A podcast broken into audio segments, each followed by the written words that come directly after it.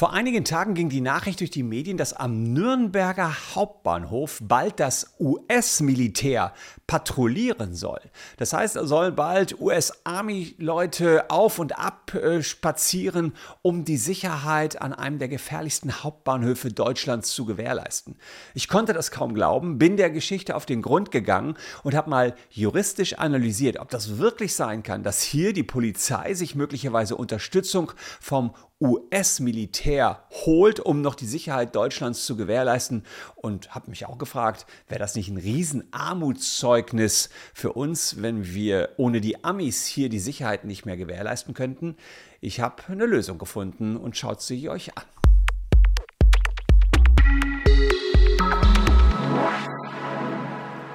Hallo, ich bin Christian Solmecke, Rechtsanwalt und Partner bei WBS Legal in Köln. Und ich würde mich sehr freuen, wenn ihr diesen Kanal abonniert, denn das ist so ein bisschen der Lohn unserer Arbeit. Und ich bin gestolpert, oder ihr habt mich auch darauf aufmerksam gemacht, über folgenden Hinweis in verschiedensten Medien. Ähm, neues Sicherheitskonzept US-Militärpolizei patrouilliert am Hauptbahnhof Nürnberg. Mehr Polizei. Nürnberger Hauptbahnhof soll sicherer werden. Dann heißt es hier beim Bayerischen Rundfunk, mehr Polizisten, unter anderem von der US Army, sollen dabei helfen, in Nürnberg Nürnberger Bahnhof sicherer zu machen. US-Soldaten geraten in Streit, greifen Polizei an. US-Army-Patrouillen, Kamerapolizei, wie Nürnbergs Hauptbahnhof sicherer werden soll und, und, und. Also da gibt es eine ganze Menge an Informationen, die die Medien da berichtet haben. Und überall heißt es, künftig wird die US Army in Nürnberg quasi am Hauptbahnhof einmarschieren. Warum? Ja, der Hauptbahnhof hat ein dickes, dickes Problem mit der Kriminalität. Nach der neuen Kriminalitätsstatistik ist hinter Hannover und Dortmund Nürnberg der drittgefährlichste Bahnhof der Bundesrepublik. Gewalt, Eigentums- und Sexualdelikte sind da quasi an der Tagesordnung. Hintergrund ist ein großer Bahnhof, der einzige große Bahnhof der Stadt, wichtiger Dreh- und Angelpunkt für den Verkehr der Region. Mehr Sicherheit klingt ja erstmal gut. Ähm, die Bundespolizei und die DB Sicherheit sind ja sowieso schon vor Ort, aber soll das US Army Militär jetzt hier in Deutschland rumspazieren? War erstmal ein bisschen kurios. Hintergrund ist aber, das Ganze ist eine Wiedergutmachungsaktion. Äh, es gab da nämlich einen Zwischenfall vor einigen Wochen, da wurde ein Bundespolizist verletzt. Ich habe euch hier diese Meldung gemacht, USA, ähm, wo hatten wir es hier? US-Soldaten geraten in Streit und greifen Polizei an.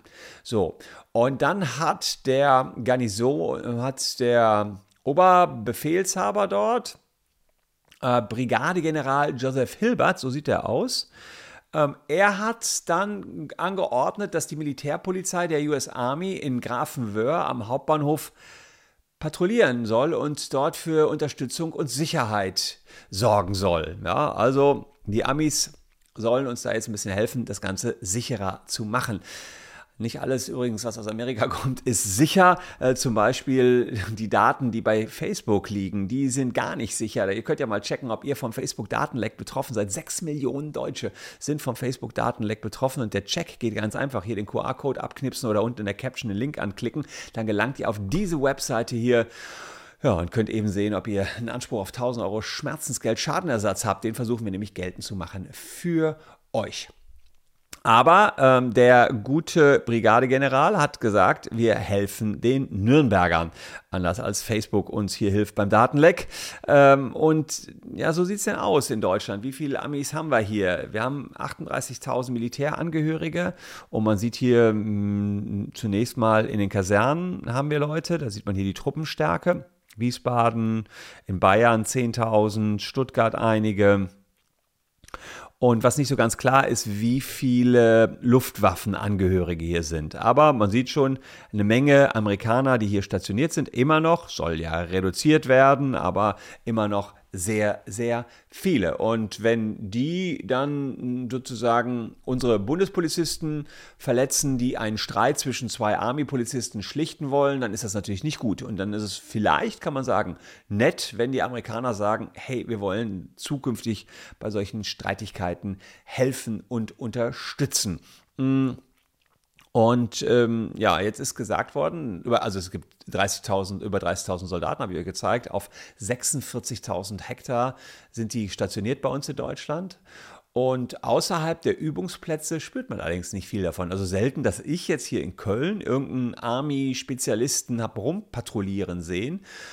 Ähm, insbesondere sind sie jetzt nicht dafür bekannt, dass sie hier die deutsche Polizei bei ihren Tätigkeiten und der Sicherheit unterstützt. Also das aber genau will General Hilbert jetzt machen. Schauen wir mal, auf welchen Beinen die US-Truppen überhaupt bei uns unterwegs sind. Also wieso kann hier so viel, also so viel Militär wie eine Kleinstadt in Deutschland hat, in Deutschland eigentlich unterwegs sein? Dazu haben wir zwei Rechtstexte, die ich euch rausgepickt habe, die eine Rolle spielen. Das sind völkerrechtliche Verträge zwischen Deutschland und acht NATO-Mitgliedstaaten, unter anderem eben auch der USA. Der erste ist der Aufenthaltsvertrag und der zweite das NATO-Truppenstatut. Das wird gleich noch wichtig werden. Das hat noch einige Zusatzabkommen, auf die ich auch eingehe. Äh, mit denen wurde das Besatzungsregime hier in Deutschland nach dem Zweiten Weltkrieg beendet und Adenauer wollte den Besatzungsmächten aber nicht zumuten, ganz auf ihr Recht aus der Kapitulation zu verzichten.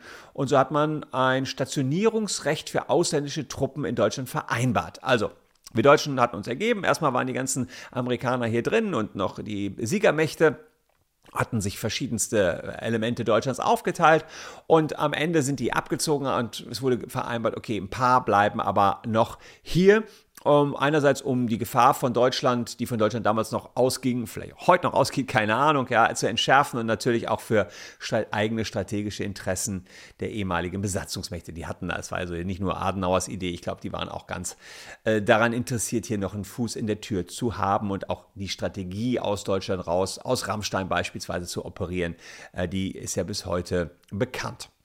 Im ersten Vertrag, also im Aufenthaltsvertrag, sind allgemeine Festlegungen drin. Ich habe euch hier mal das Originaldokument mitgebracht. Also es gibt es beim Auswärtigen Amt, habe ich es gefunden äh, über den Aufenthalt ausländischer Streitkräfte in der Bundesrepublik Deutschland. Da geht es grundsätzlich darum, das Recht, dass man hier überhaupt Truppen stationieren kann, Truppenstärke, die nicht größer sein darf als zum Ende der Besatzungszeit, Durchmarschrechte und so weiter.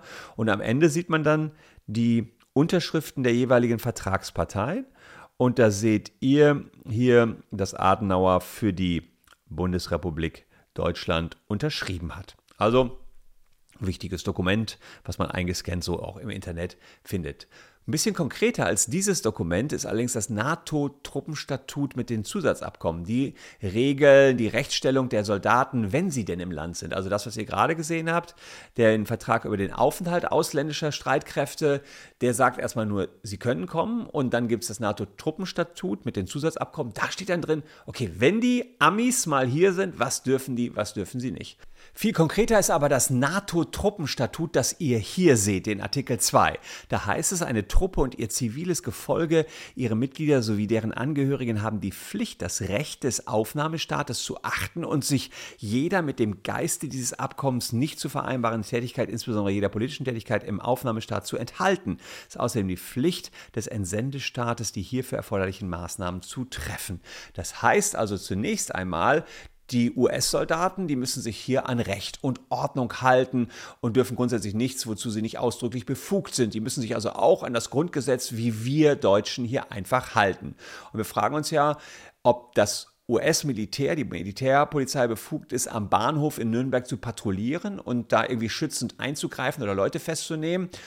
Ja, das wären ja schon hoheitliche Befugnisse, wie sie unsere Polizei hat. Und deswegen kann man sagen, aus diesem NATO-Truppenstatut, aus dem Artikel 2, ergibt sich das erstmal nicht. Selbst unserer Bundeswehr ist es, also dem Militär, äh, ist es ja nicht gestattet, wie die Polizei zu agieren. Das Militär ist zur Verteidigung unseres Staates da. Nicht mal unsere Soldaten dürfen ohne weiteres der Polizei helfen und plötzlich ohne Verteidigungsfall oder Katastrophe irgendwelche hoheitlichen Aufgaben wahrnehmen. Das steht so auch im Artikel 87a unseres Grundgesetzes drin. Also das dürfen ausländische Staaten hier meines Erachtens erst recht nicht. Also Daraus ähm, haben wir schon mal keine Möglichkeit hergeleitet, dass die hier rum patrouillieren dürfen.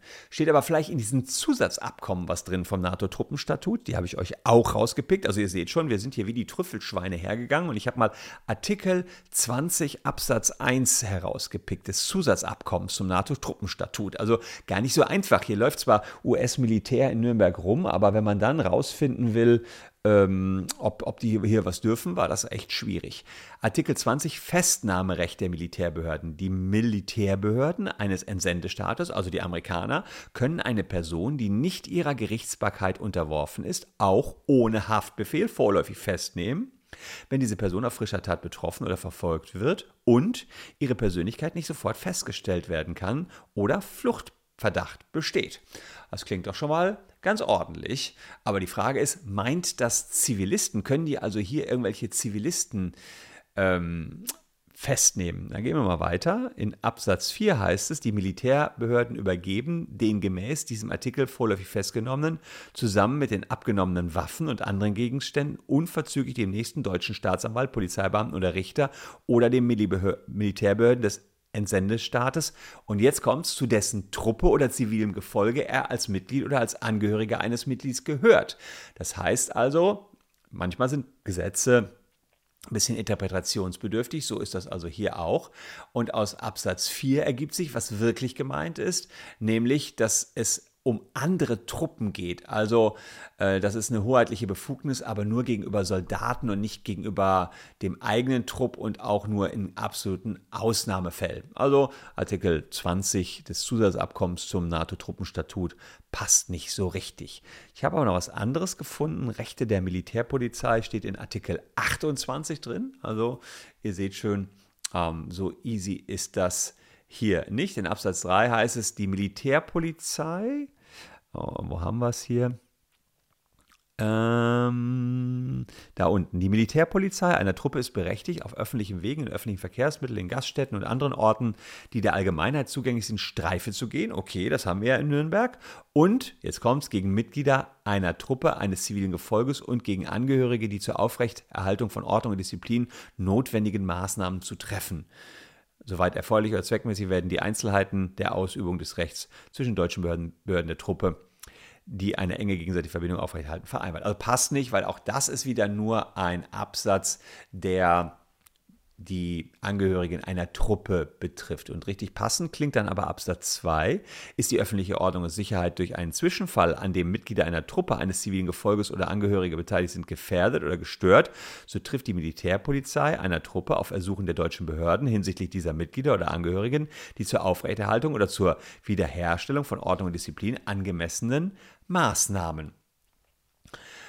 Das sieht doch schon recht passend aus, ähm, aber da geht es eben auch hier hinsichtlich dieser Mitglieder, heißt es. Also hinsichtlich dieser Mitglieder, da geht es natürlich auch darum, dass es Mitglieder der Truppe sind. Also auch da, es geht um die Wiederherstellung von Ordnung und Disziplin. Das heißt für mich relativ klar, nicht um irgendwelche vorsorglichen Patrouillen, wie es jetzt in den Medien rüberkam, am Bahnhof zur Vorbeugung von Straftaten, sondern eben Disziplinarmaßnahmen nur gegen die eigenen Leute. Das heißt, im Umkehrschluss würde ich jetzt sagen, dass die Militärpolizei hier gar keine Befugnisse übertragen werden können von der normalen Polizei.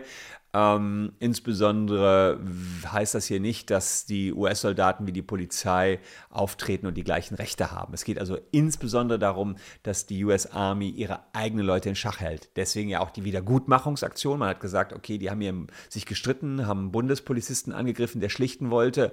Künftig schlichten wir das selber mit unseren Leuten. Was natürlich ist, wir haben noch den Paragraphen 127 Strafprozessordnung. Das ist das sogenannte Jedermann-Festnahmerecht. Ähm, und da kann man sagen, naja, wenn jemand auf frischer Tat betroffen ist oder auf der Flucht verdächtig ist und man seine Identität nicht feststellen kann, kann man auch ohne richterliche Anordnung jemanden festnehmen. Das kann man sowieso in Deutschland. Das kann jeder von euch. Das können auch Security-Wachmänner. Und ähm, insofern könnte man sich auf diesen Paragraphen schon berufen, wenn die jetzt sehen, okay, da ist was los, dann mh, hm, da wird eine Straftat gerade begangen, dann könnten die aufgrund dieser Norm, aufgrund der jeder Deutsche auch tätig werden könnte, auch eingreifen.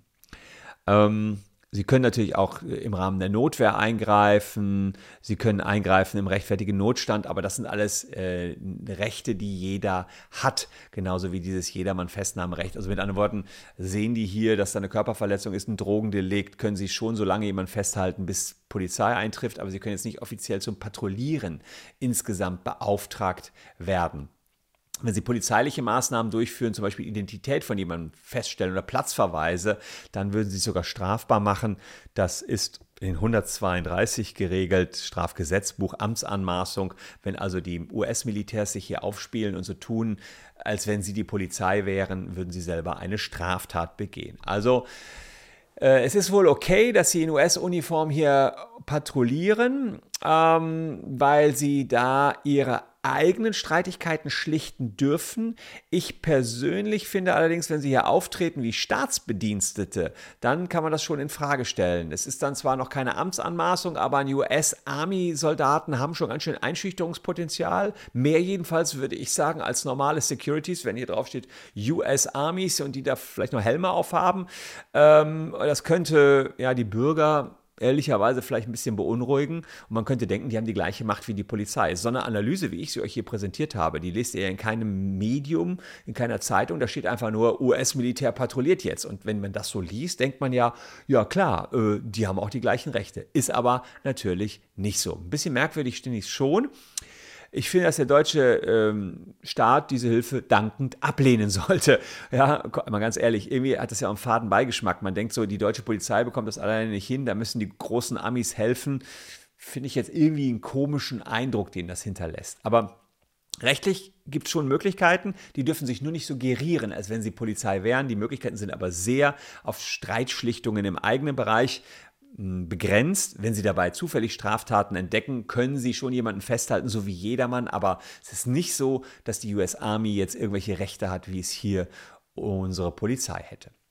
Komplizierter Sachverhalt. Ich musste tief in internationale Verträge reingehen. Ich hoffe, euch hat es gefallen. Falls ja, abonniert gerne den Kanal. War mal ein bisschen aufwendiger, ein bisschen juristischer vielleicht auch als die lockeren Videos, die ich sonst so gemacht habe. Aber kann ja sein, dass trotzdem der ein oder andere bis zum Ende dran geblieben ist. Würde mich jedenfalls freuen. Hier noch zwei Videos, die euch ebenfalls interessieren könnten. Bleibt mir gesund, liebe Leute. Wir sehen uns morgen an gleicher Stelle schon wieder. Tschüss und bis dahin.